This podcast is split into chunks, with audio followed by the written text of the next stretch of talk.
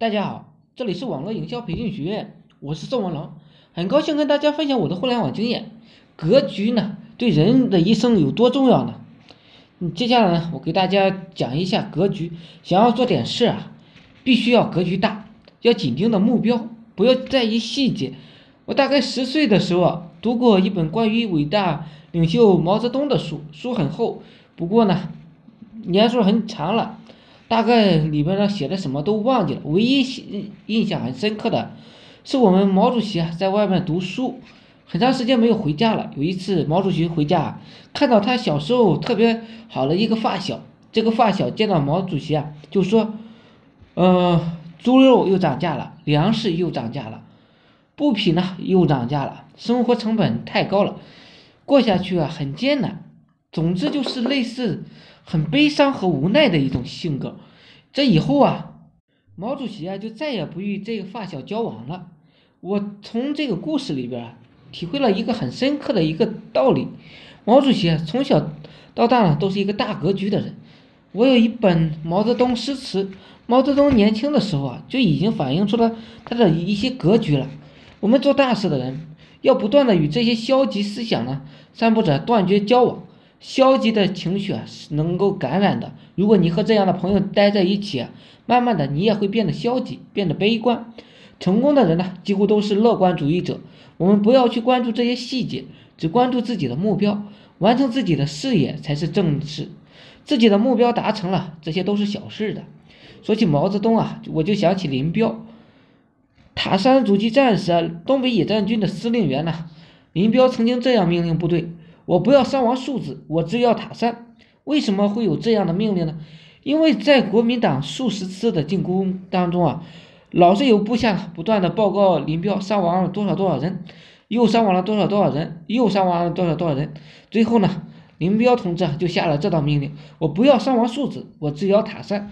从这个里面，我们也可以学到大人物的一些格局。大人物是不在乎细小的，要的是最终的结果。我们当老板的，有时候啊，老是碰到员工完不成任务，他就会找很多很多的借口，各种各样的理由。如果你接受了他的理由啊，他的理由，那么下一次还会有其他的借口与理由，而且呢，大家也都会仿效这样的员工，你的公司啊也就别开了。我们当老板的，就只要一个结果，别给我扯那些没用的。我觉得呢，这应该是我们应该学习的东西。比如吧，我带的团队，我就只认。你的业绩多少？其他的我不管，业绩多我就分你多，业绩少呢我就分你少，业绩太少就开除了。那哪里有那么多事呢？说起林彪，我想起刘伯承与邓小平了。刘伯承同志，也是一个非常细心的人，细心到每一个士兵呢穿鞋穿衣服呢都要管。而邓小平同志呢，是一个大格局的人。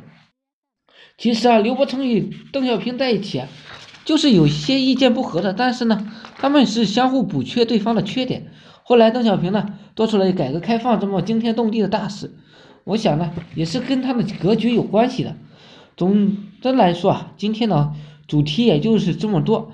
我们想城市啊，最好呢就是一个大格局的人，在生活中啊不要太在意一些细节，只关注一些目标就行了。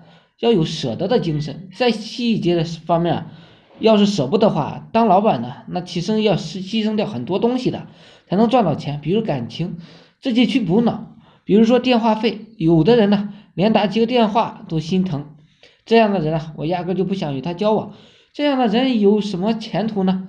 还舍得花钱吗？舍得交学费？比如买书、做培训、买行业的信息等等，要开放的才能够进的钱来。我以前也有个习惯。买瓶水啊都心疼，后来我想通了，买水呢专挑好的、贵的。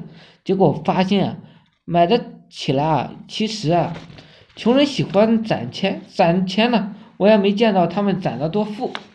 钱是要花出去了，换取无形的价值，提升自己的竞争力，才能够赚到更多的钱。这么简单的道理，很多人都想不明白了，想通了也不去做，这一辈子也就荒废了。好了，今天呢就分享到这里。希望我说的思想啊，能让你稍微的改变一下自己的方法想法。每日呢，我会分享很多干货，颠覆你的赚钱思维。我是宋文龙，自媒体人，从事自媒体行业五年了，有一套专门的自媒体网络营销的暴力培训方法。有兴趣了解更多内容的，可以加我微信二八零三八二三四四九。另外呢，免费赠送大家空手套白狼二十八招。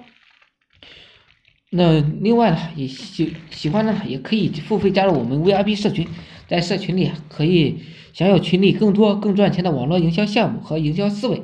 谢谢大家，祝大家发财。